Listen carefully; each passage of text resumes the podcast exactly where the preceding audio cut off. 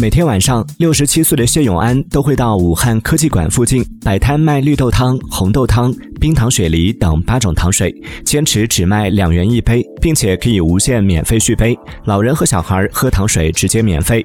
这样的他被顾客称为“良心爷爷”。如今来武汉打拼了三十年的谢永安，仍和老伴租住在每月七百元的出租屋中，老伴靠捡废品补贴家用。